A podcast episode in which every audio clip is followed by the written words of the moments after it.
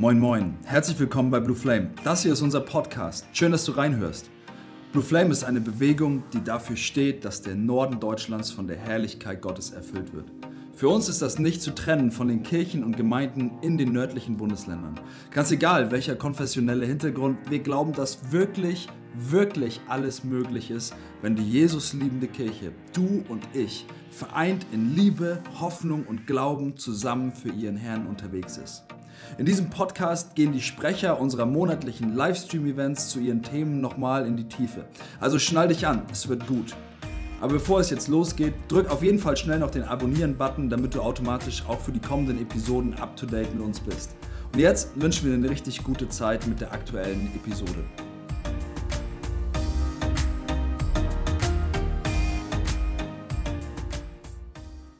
Ja, mein Name ist Marc Weißensee. Ich bin Pastor und bin ein Teil des Leitungsteams ähm, bei Blue Flame. Und ich sitze hier zusammen mit Pastor Jan-Peter Dauschmidt, der evangelisch-lutherischen Kirchengemeinde in Großen Aspe. Und ich erinnere mich, Jan-Peter, ähm, vor einigen Jahren, es ist locker drei Jahre her, saß ich das erste Mal in deinem Büro, jetzt wo wir hier gerade sitzen. Und ähm, Beate Bösche war noch mit dabei. Und ich hatte mit dir einen Termin gemacht, um dir Blue Flame vorzustellen. Jetzt sind wir beide im Leitungsteam von Blue Flame und sitzen hier. Und das freut mich total. Ich kann mich erinnern, ähm, wie das war, dass ich überlegt habe, während ich so vor euch beiden saß, Beate und dir, ah, wie doll soll ich die Vision, die ich für Blue Flame habe, wie, wie stark kann ich sie wirklich aussprechen? Und ähm, dann habe ich mir überlegt, ach, ich hau das einfach raus. Und jetzt weiß ich, ähm, das war überhaupt nicht schlimm für dich. Im Gegenteil, das hat ähm, auch dir gut getan. Aber warum? Ja, Peter, ich weiß, dass du ähm, selber von dir sagst, du bist ein Erweckungsfreak. Wie kommt das?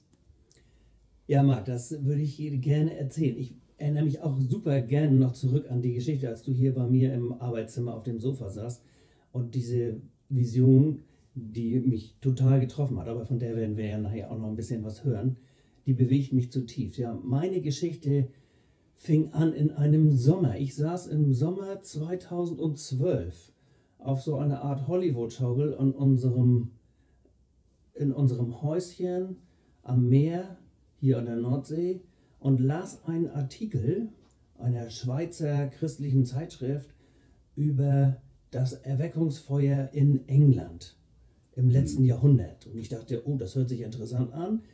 Hatte ich vorher schon mal ein bisschen was von der gelesen, blätterte diesen Artikel durch, las was von der legendären Erweckung in Wales 1904 bis 6. Hatte ich schon mal was von gelesen. Und dann stand da, es hätte eine Erweckung gegeben im Jahre 1947 bis 52 auf den Hebriden in Schottland. Und ich las das und dachte, da habe ich noch nie was von gehört. Und dann las ich diesen Artikel und dann bin ich auf die Idee gekommen oder dann, ich weiß nicht, ich kann es nicht anders beschreiben, dann zündete etwas in mir einen Wunsch, ein Gedanke, zu sagen, Mensch, Hebriden, noch gar nicht so lange her, Schottland, da hatte ich Bock mal hinzufahren.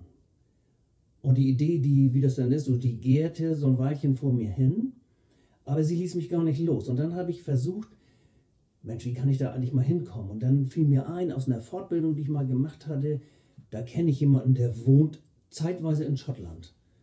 Und dann habe ich den mal gefragt, ob man, wie das ist in Schottland und wie kommt man am besten hin und wie kann man das da organisieren. Und der wollte gleich auf den Zug mit ausspringen und hat mir gleich gesagt, wie man da am besten hinfliegt. Und würde auch gerne mitmachen. Naja, dann haben wir das Ganze organisiert und dann hat er mir noch ge gegeben, sagt er, wenn du dich darauf vorbereiten willst, dann lies noch mal ein Buch durch.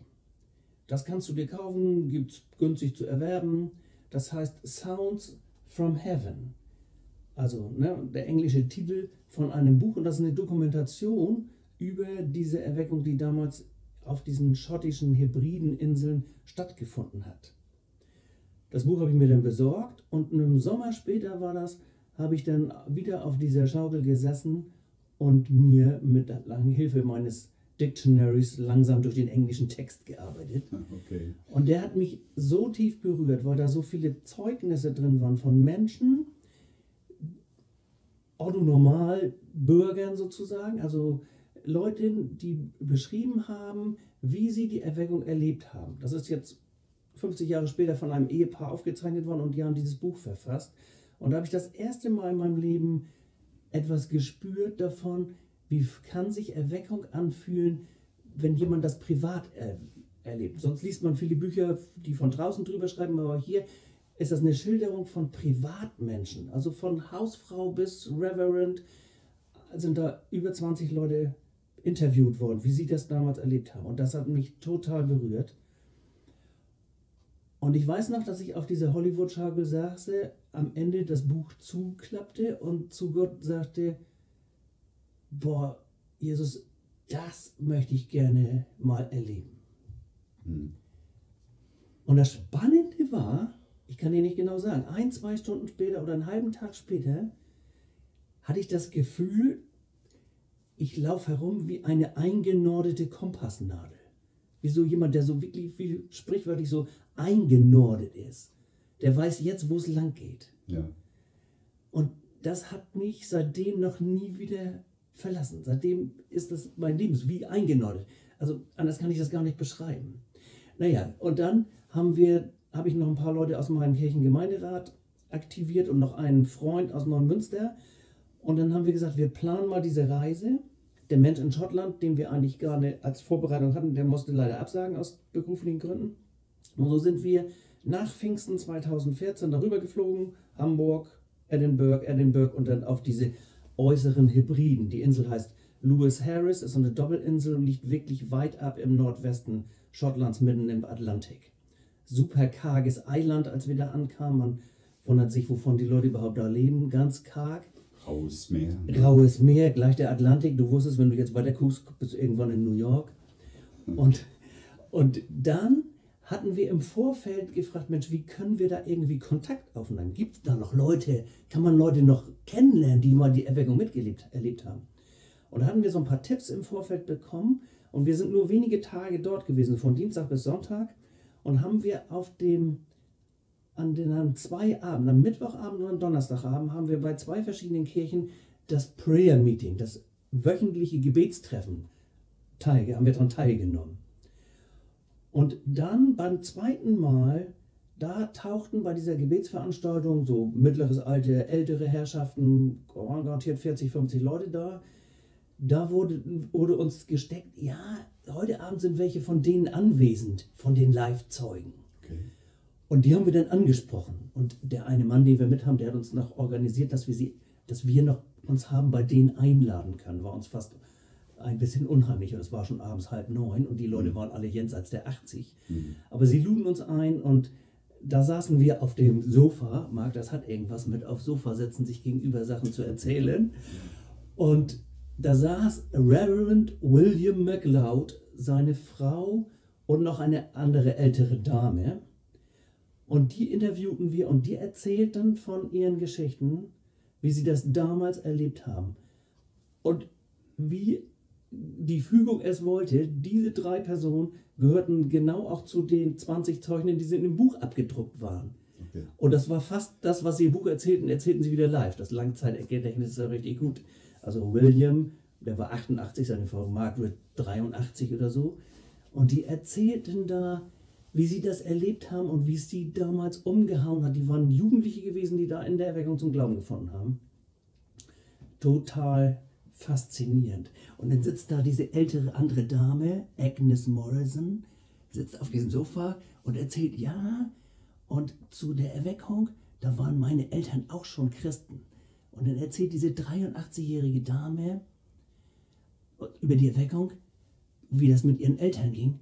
Und dann sagte sie wortwörtlich, and my parents were on fire. Und das aus dem Mund einer über 80-jährigen Dame mit einem strahlenden Gesicht.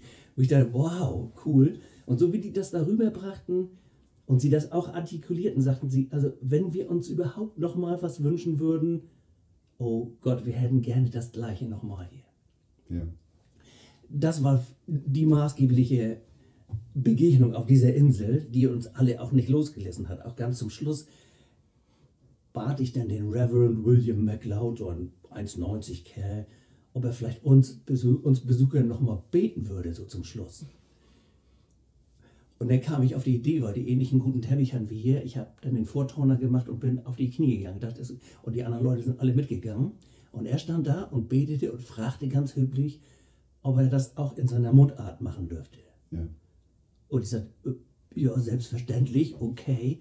Und dann betete er auf Gelisch. Ich weiß ja bis heute nicht, was er da für uns gebetet hat, weil ich nicht eine Silbe verstanden habe. Aber es war schon wirklich cool. Haben die eigentlich auch erzählt, ähm, wie, wie das äh, hervorgekommen ist, die Erweckung?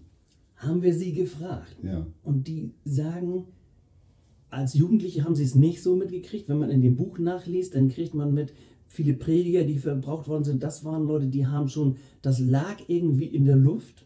Okay. So schreiben das die Leute aus dem Buch, mhm. auch von den Älteren. Aber die, die wir jetzt, diese Live-Zeugen trafen da, die waren ja Jugendliche und die sagten, das ist einfach über uns gekommen. Okay. Und eines der eindrücklichsten Sachen, die sie dann erzählten oder die man im Buch nachlesen kann, war, dass sie sagten, sie haben eine unspeakable joy, eine unaussprechliche Freude hat sie erfüllt. Das können die gar nicht in Worte fassen. Also diese, diese berühmte Freude, die einem so aus dem Knopfloch. Ja. Und ich dachte, wir hörten das und sagten, wow, wie cool. Und im Stillen, als wir dann nachher auch zurückfuhren und das dann noch miteinander diskutiert hatten, dachte ich, boah, Jesus, das wünsche ich mir für Schleswig-Holstein. Und jetzt habe ich von dieser Story, also muss man vielleicht auch noch dazu sagen, dass, als ich das erst, erste Mal in dem Buch las, die Sachen, das liest sich wie ein Märchenbuch. Das ist unglaublich, das kannst du dir gar nicht vorstellen. Hast du da ein paar, paar Aspekte? War, war, ist, waren da besonders viel Heilung oder haben die sich alle. Heilung war, war, gar nicht so viel ja. da. Das war gar nicht so das Thema, Heilung bei denen. Okay. Aber es war diese Geschichte, ähm, es war eine eine spürbare Gegenwart Gottes haben die erlebt. Das schreiben sie im Buch, das haben die Oldies uns noch erzählt. Die lag wie ein Teppich auf diesem Ort. Das haben die Christen wie die Nichtchristen gespürt. Hier ist irgendwas. Und sie haben festgestellt, das fand ich auch total faszinierend, ähm, viele haben festgestellt, es ist, als ob Gott bei mir anklingelt und ich muss, also ich muss mich verhalten zu dem, was da jetzt ist. Und sehr faszinierend auch, sie schrieben, alle himmlischen Dinge sind total real, viel realer als sonst. Und auch die Hölle sei realer. Mhm. Und viele haben empfunden, ich stecke irgendwo dazwischen und ich kann nicht neutral bleiben, ich muss mich verhalten. Ja. Und dann hat es Leute, so schreiben die das, in so einen Kampf mit Gott reingezogen. Und dann schreiben die auch in dem Buch Leute, die sagen, es hat mich eine Woche, 14 Tage Kampf gekostet, bis ich meinen Durchbruch zu Gott hatte. Manche hatten das auch schon nach zwei Stunden. Bei manchen hat es echt Wochen gedauert.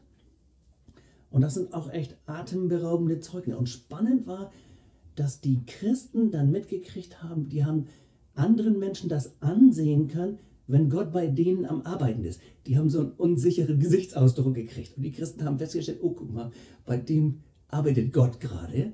Und das hat die Christen dann nicht dazu geführt, das nächstbeste Traktat rauszuholen und den in die Hand zu drücken, sondern die haben gesagt, oh, Gott ist bei denen am Arbeiten, wir wollen ihm nicht reinfuchsen, wir gehen ins stille Kämmerlein und beten wie die Weltmeister für diese Leute, von denen wir den Eindruck haben, Gott ist gerade bei denen am Arbeiten. Okay, wow.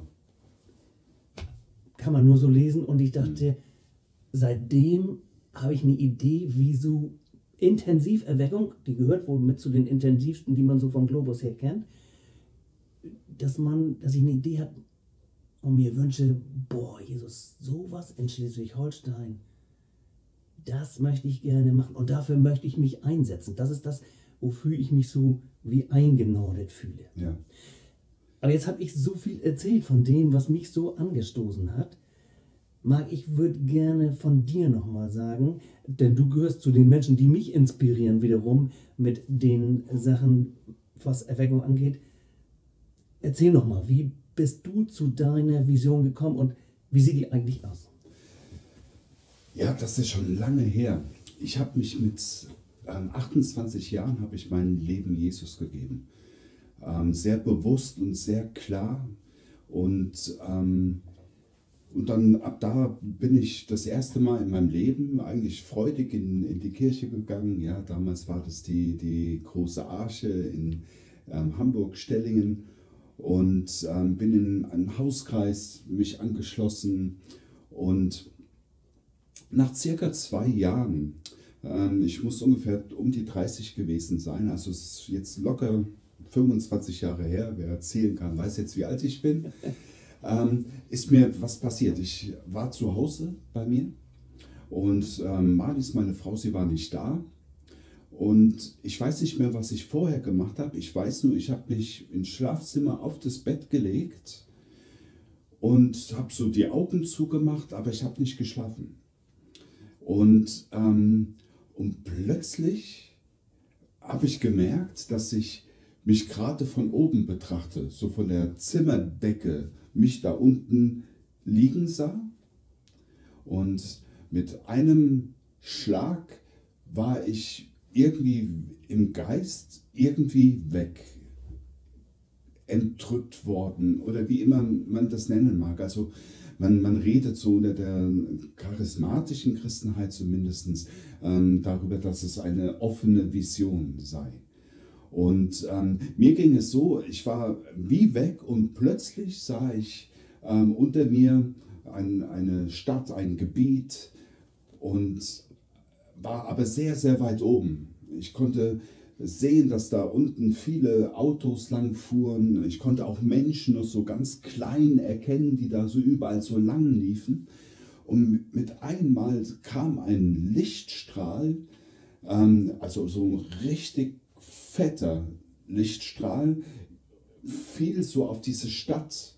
Und, ähm, und ich weiß gar nicht, ich dachte eigentlich nichts. Ich habe das nur gesehen und ähm, beobachtete weiter diese Stadt, die Autos und die Menschen.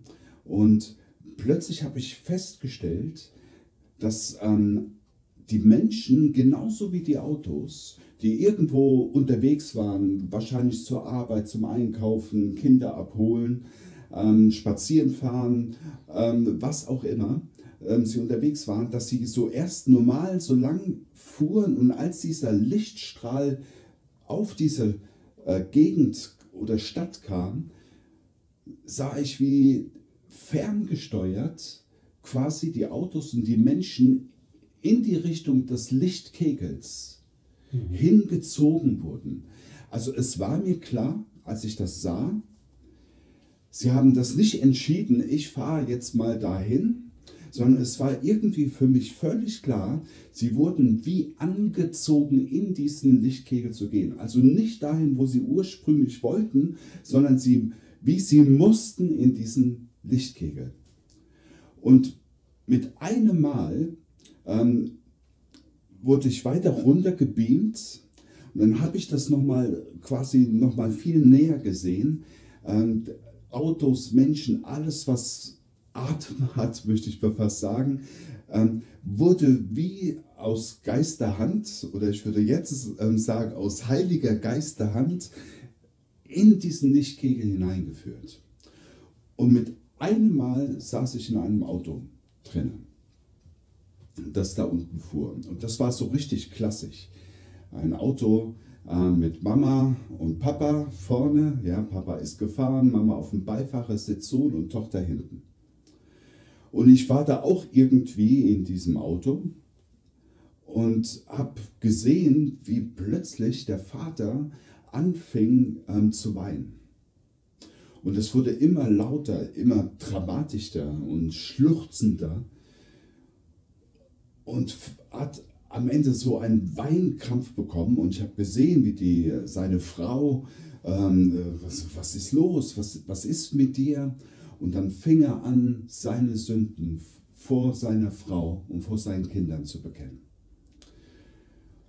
Was alles schiefgelaufen ist.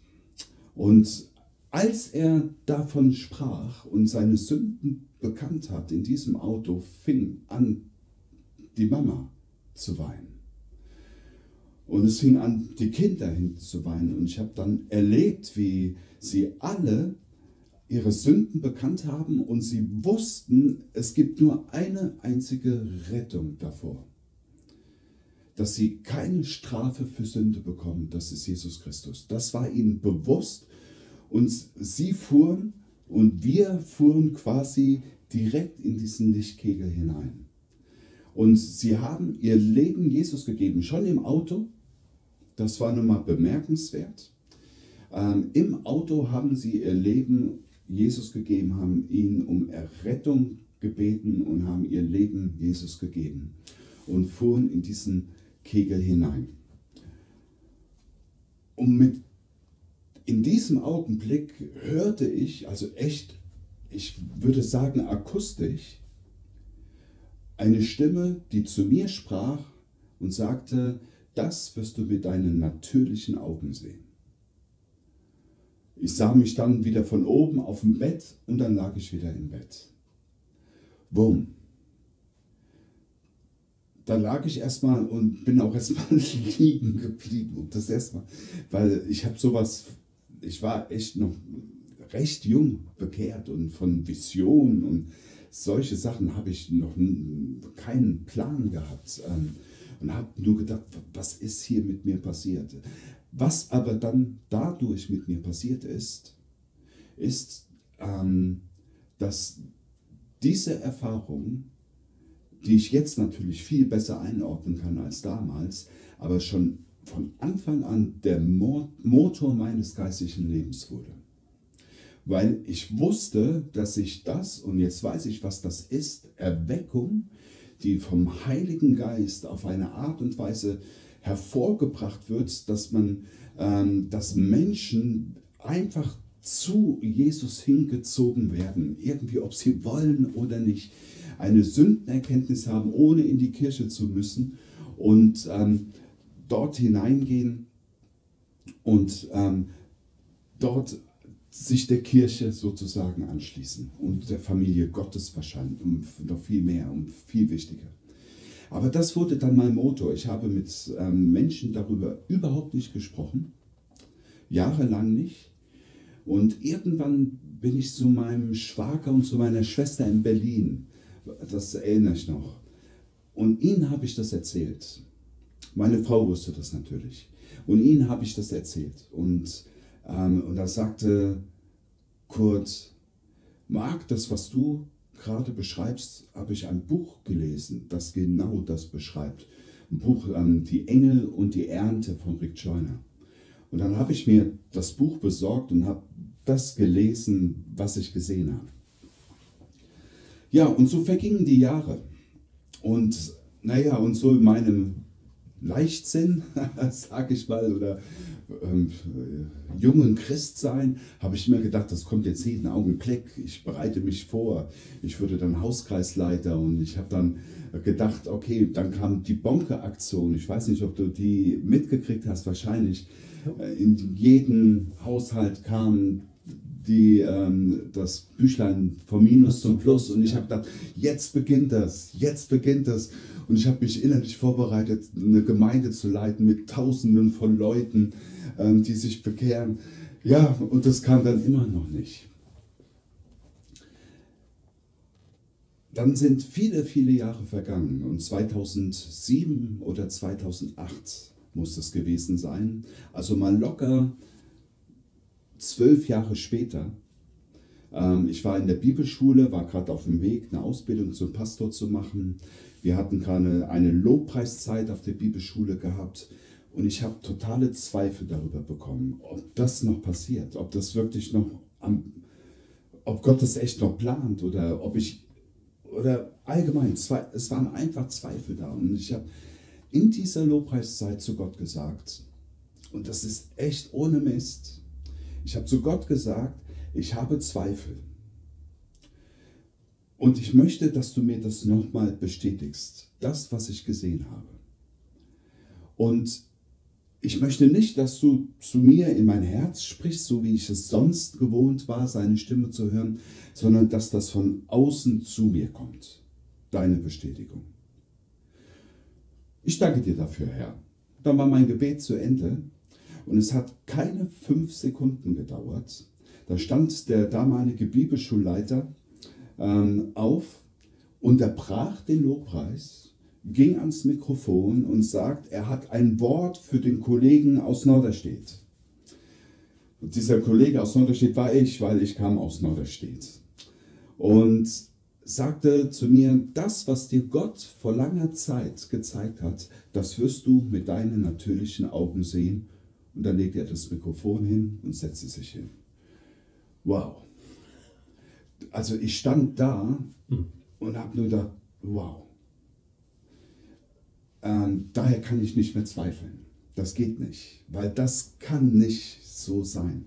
Ich habe auch noch nie auf ein Gebet hin, wo ich Gott um eine Antwort gebeten habe, so schnell eine so deutliche Antwort bekommen in meinem Leben. Aber das war Gott wohl wichtig. Ähm, seitdem weiß ich, dass ich dafür lebe. Und ähm, das ist für mich der Grund, auch ähm, warum ich letztendlich Pastor wurde, warum ich ähm, mit dir und vielen anderen zusammen ähm, mit Blue Flame unterwegs bin. Vielleicht kann ich dazu auch noch mal was sagen, weil das spielt eigentlich auch mit. Weil Gott sprach 2015 habe ich in einer Gebetszeit empfunden, dass Gott zu mir spricht und sagt, ich soll die Christen in Schleswig-Holstein zusammensammeln. Und dann habe ich das erstmal so wahrgenommen, es war nicht so eine Dringlichkeit für mich empfunden da drinnen, habe mal darüber nachgedacht, ich habe mit dem einen oder anderen auch mal darüber gesprochen, habe dann so für mich Ideen entwickelt, man könnte so eine Familienfreizeit für Schleswig-Holstein, sämtliche Kirchen, Denominationen anbieten, so ein großes Dorf, einfach für eine Woche, äh, mit einem großen Plenumzelt, irgendwie so, das waren so meine Gedanken. Aber in, ich habe das immer weiter nach vorne geschoben weil ich hatte einfach auch genug zu tun. Und so habe ich das ähm, letztendlich nie angefangen, wirklich auch zu beginnen und umzusetzen. Und ähm, hatte dann ähm, anderthalb Jahre später kam unser Präses vom ähm, Pfingstbund ähm, uns in Schleswig-Holstein besuchen, ähm, den Vorstand dort, zu dem ich gehöre. Und wir waren mit ihm essen unter anderem und dann sprach er mich ganz unvermittelt an und ähm, hat zwei Sachen zu mir gesagt. Die eine Sache war, ähm, du bist ein Krieger für Schleswig-Holstein. Und er kennt mich nicht und ich kannte ihn auch nicht. Ich sah ihn das erste Mal. Und die zweite Sache, ähm, die er auch zu uns sagte, ähm, war, macht eine Konferenz. Und ich wusste, als er das aussprach, macht eine Konferenz, wusste ich, dass Gott mir einen sanften, liebevollen Tritt in den Hintern gibt und mir damit sagen will, ich soll jetzt loslegen, es ist an der Zeit. Ich habe am gleichen Tag habe ich zwei Leute angerufen ähm, und habe mit ihnen einen Termin ausgemacht, wo wir ein Brainstorming machen für eine Konferenz. Und ähm, weil wir alle sehr beschäftigt waren, haben wir einen Termin erst in ein paar Wochen zusammengekriegt, ähm, wo wir uns treffen wollten für das Brainstorming. Und dann passierte Folgendes. Plötzlich rief Michael ähm, an aus Neumünster, Pastor, du kennst ihn auch gut, und sagte, dass ähm, sich Cindy Jacob angemeldet hätte. Sie möchte gerne nach Schleswig-Holstein kommen und ob wir eine Konferenz auf die Beine stellen. Ja, und so ist Blue Flame geboren. Und ich bin mir ganz sicher, dass der Zusammenhang zwischen Blue Flame, ähm, den Kirchen, dem Netzwerk dort, das sich gebildet hat und auch weiterbildet, ähm, einen direkten Zusammenhang hat mit dieser Vision, weil ich werde es mit meinen natürlichen Augen sehen. Das ist ähm, bis heute mein Antrieb und ich freue mich darauf und ich finde, ich werde immer älter. Wer nicht? Und ich denke, Gott, es wird mal langsam Zeit. Ach, Marc, es ist so cool, das zu hören. Und ich kenne die Geschichte ja auch schon. Und jetzt, wenn ich sie wieder höre, ich kriege wieder die Gänsehaut von oben bis unten. Das ist unglaublich. Es ist unglaublich, dass sowas möglich ist. Hier Und ich muss gestehen, Marc, wenn ich das so höre, ich bin total froh. Ich freue mich, dass wir uns angefreundet haben, dass ich dich kennenlernen durfte. Ich habe auch solche, was heißt Zweifelphrase, aber ich habe so die Geschichte gehabt, immer wenn ich andere Leuten erzählte von meinem Erweckungseifer, dass ich mir nicht genau wusste, äh, denken jetzt, der Dauschmidt ist ein komischer Spinner irgendwie, der, der tickt der noch so ganz normal. Ähm, und das gab dann auch so Zweifel. Ich kann mich noch erinnern, dass ich nochmal ein Fachgespräch bei einem befreundeten Kollegen angesucht habe. Die habe ich echt die Frage gestellt, sag mal, ähm, ist das noch normal so mit mir und meinem Wunsch danach? Ähm, Fazit von dem etwas längeren Gespräch war nachher, wenn das Ding von Gott kommt, go for it. Ja.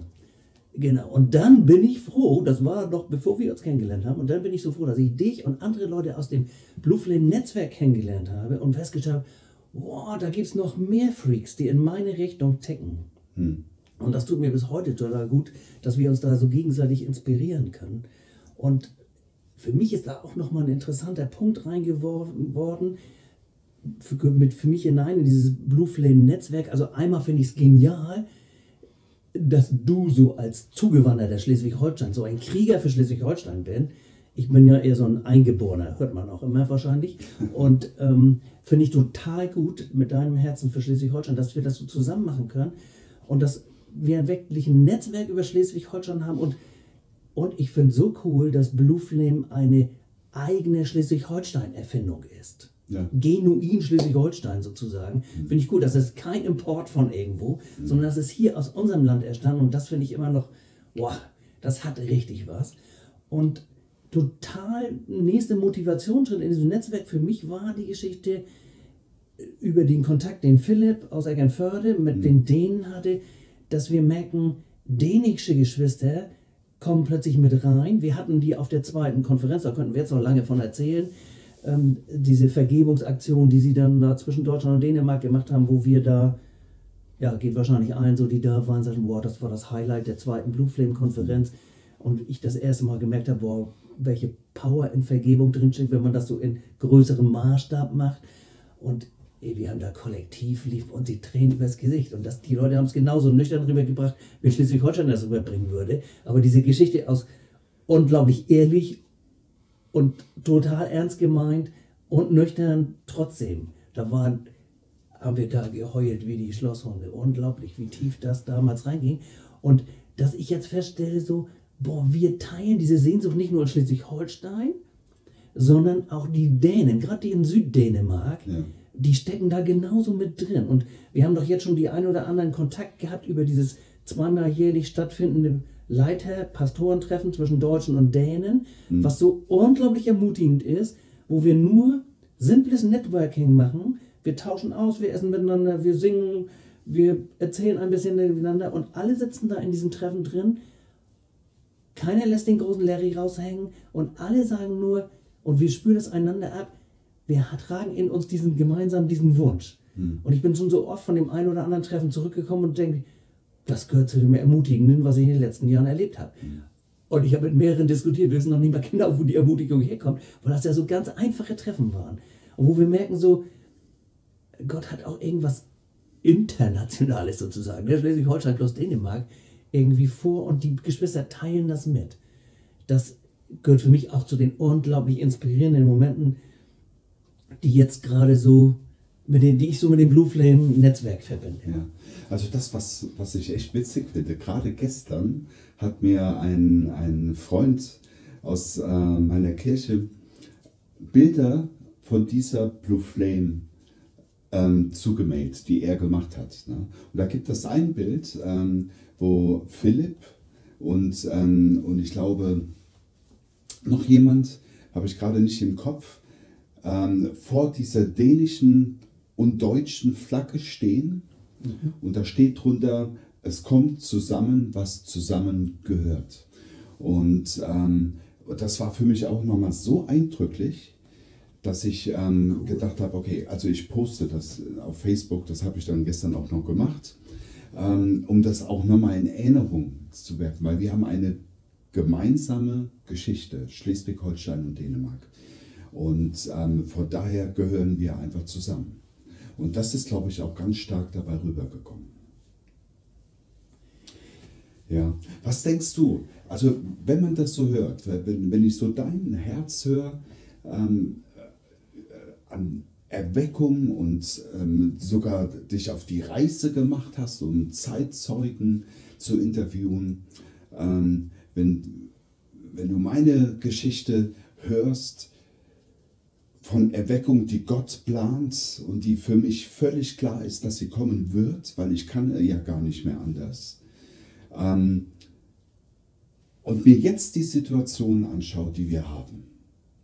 Ähm, es ist passiert gerade das Gegenteil dessen. Ja? Ähm, also wir kommen nicht zusammen. Das war auch ein Slogan von Blue Flame. Wir kommen nicht zusammen. Social Distancing. Ähm, seit gestern wissen wir, der Lockdown geht noch mindestens bis zum 7. März ähm, weiter und das sieht alles so gerade nicht danach aus. Mhm. Was denkst du darüber? Ja.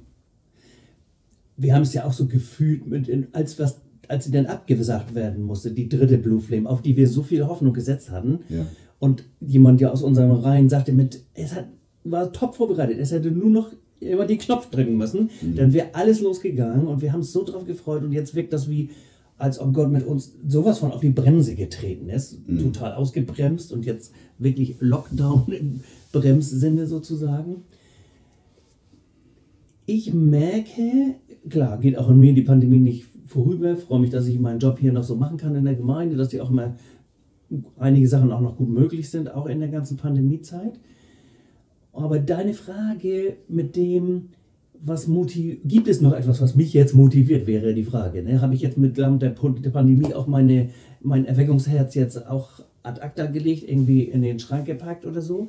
Nee, habe ich nicht. Ähm, ich merke, dass das Feuer noch weiter brennt und dass es ein markantes Bild gibt, das mich wirklich aufrecht hält und mit dem ich gerne vorangehe, was mir hilft. Und da muss ich ein kleines Stück zurückgehen. Und das ist auch schon ein bisschen älter. Wir haben ja dieses, nicht nur die Blue Flame Konferenzen gehabt, wir haben auch diese monatlichen Blue Flame Movement Abende gemacht, für, rundherum veranstaltet in verschiedenen Gemeinden, um mal zu gucken, ne, wie ist es bei den anderen so und die anderen besser, besser kennenzulernen und auch um diese Treffen zu haben, um so die Zwischenräume zwischen den Konferenzen zu überbrücken. Und ich erinnere mich an das Treffen Blue Flame Movement im November 19 in Kiel in der FCG bei Lars Jens. Mhm. Und die hatten zu dem Abend ein paar von den dänischen Geschwistern mit eingeladen. Und der liebe Bruder Raymond war da, glaube ich, noch ein paar Dänen mehr. Und Raymond zeigte etwas von, einer, von einem prophetischen Eindruck einer, einer Dänen. Ja, ich aus, mich. Erinnerst mhm. dich, aus einer von welcher Gemeinde auch immer dort. Und die haben diesen prophetischen Eindruck sogar noch in eine PowerPoint-Folie umgesetzt. Und das Bild dort, ich würde das mal das kurz beschreiben, das ist etwas, was mich, äh, was mir wirklich Hoffnung und Durchhaltevermögen gibt. Und zwar das Bild von einem Schiff, ein großes Segelschiff, so à la Gorfok, liegt auf dem Wasser, hat, hat na klar seine Masten, hat aber null Segel dran, liegt von daher auf der Stelle aber das Schiff hat ja ganz vorne diesen Bugspriet, diesen kleinen Mast, der so fast horizontal vorne rausgeht. Und dieser Bugspriet, der touchiert so eine Fläche von, die so goldschilmernd ist, Herrlichkeit. Das war ja auch die, das Konferenzthema der dritten Konferenz. Wir wünschen uns und strecken uns aus nach der Herrlichkeit Gottes. Und in diesem Bild, das diese Prophetin aus Dänemark hat, oder dieser prophetische Eindruck, touchiert der Bugspriet so ganz dezent diese Herrlichkeit Gottes. Und jetzt war es so, das Schiff selbst kommt nicht vom Fleck.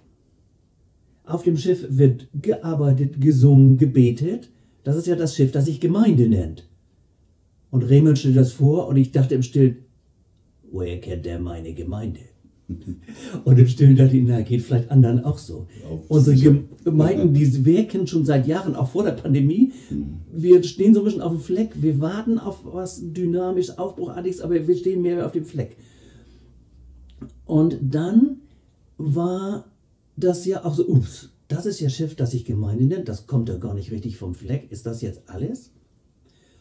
Und dann steckte in diesem Bild für mich noch zwei Sachen drin, die ich total ermutigend fand. Einmal fragte ich Raymond hinterher, sag mal, war das schon das Ende der Prophetie? Nee, sagte er.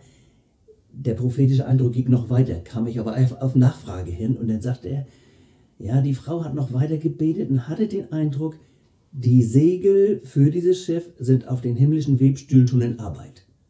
Oh, das, das hört sich gut an. Also die Segel kommen hm. und dann die andere Frage, gut, dann fehlt noch der Wind. Holy Spirit muss noch irgendwie kommen, um das Schiff in Gang zu setzen. Auch das ist noch nicht so weit. Und jetzt dachte ich, gut, das beschreibt meine, wahrscheinlich auch eine andere Gemeindesituation.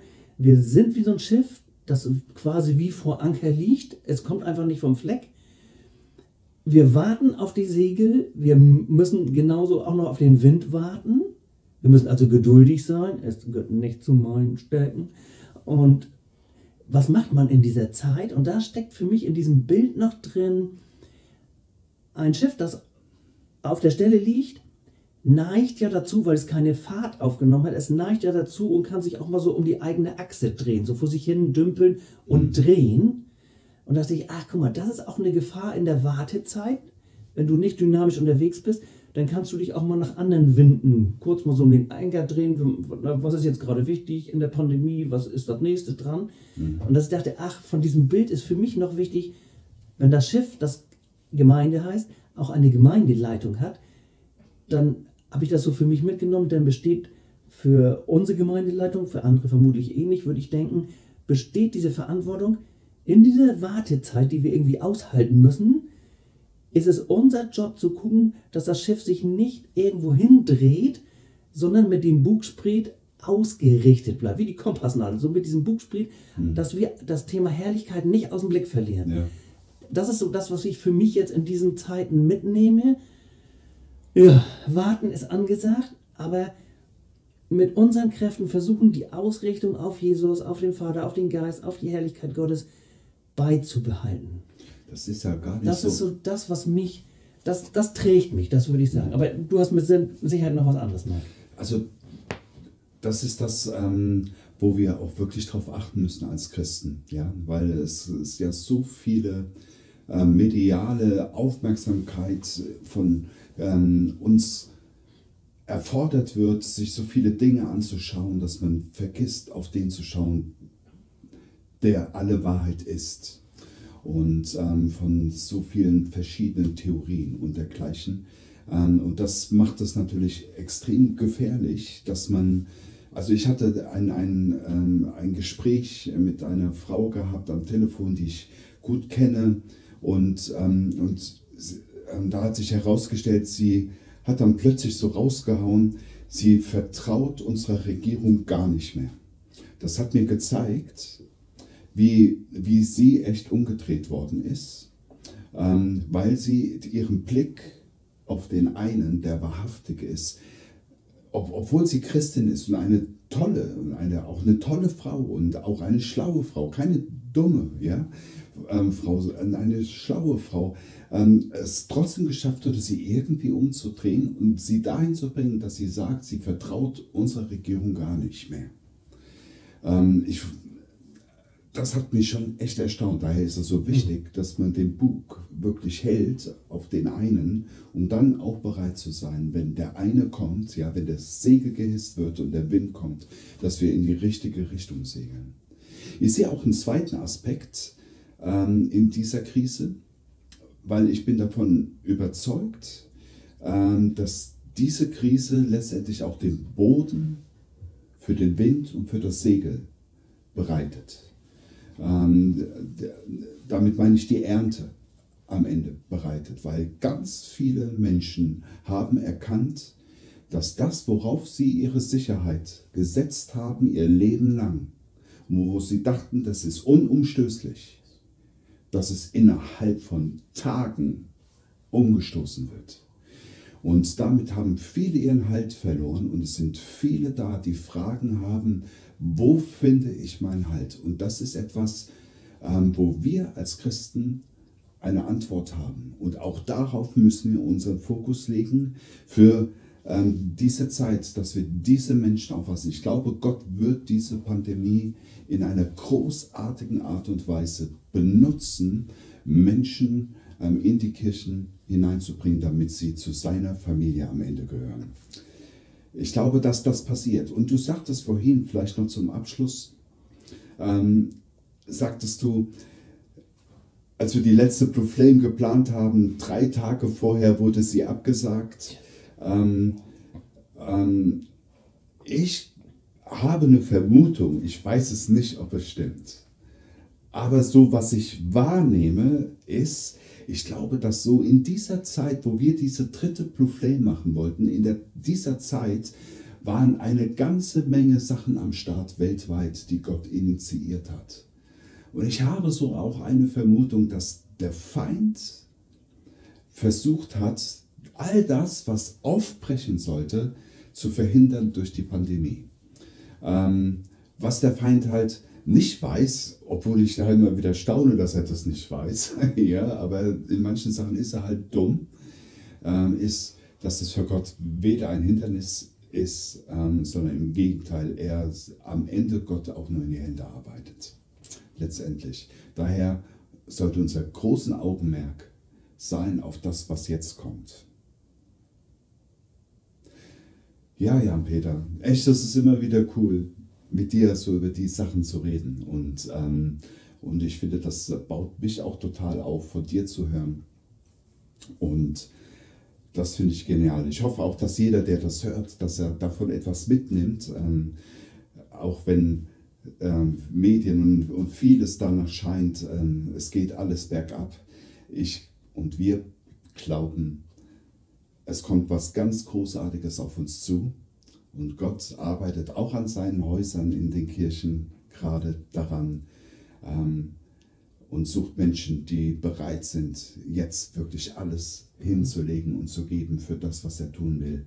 Ähm, und ich hoffe, dass all die, die das hören, einfach inspiriert wurden von dir und von mir und nehmt das einfach mit in die Woche, in die nächsten Wochen hinein. Schön, dass ihr euch das angehört habt und ähm, seid einfach dran, betet, bleibt an Gott dran, schaut auf ihn, etwas Wunderschönes wird auf uns zukommen.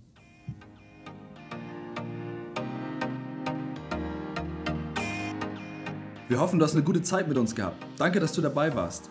Wir freuen uns schon jetzt, dich auf einem unserer interaktiven Livestream-Events, bei einem der Netzwerktreffen oder im Segnungsgebet zu treffen. Denk dran, der nächste Termin ist immer der letzte Samstag im Monat. Ab 19 Uhr geht's los. Du findest auch alle Infos dazu auf www.blueflame-sh.de. Nochmals, klick unbedingt auf den Abonnieren-Button, teil die gute Nachricht vom Podcast. Wir hoffen, dass diese Episode dich ermutigt hat, dich in deinem Glauben gestärkt hat und du jetzt weiterhin voller Kraft durch deinen Tag gehen kannst. Sei gesegnet und bis bald, wenn wir uns wiedersehen oder hören. Ciao.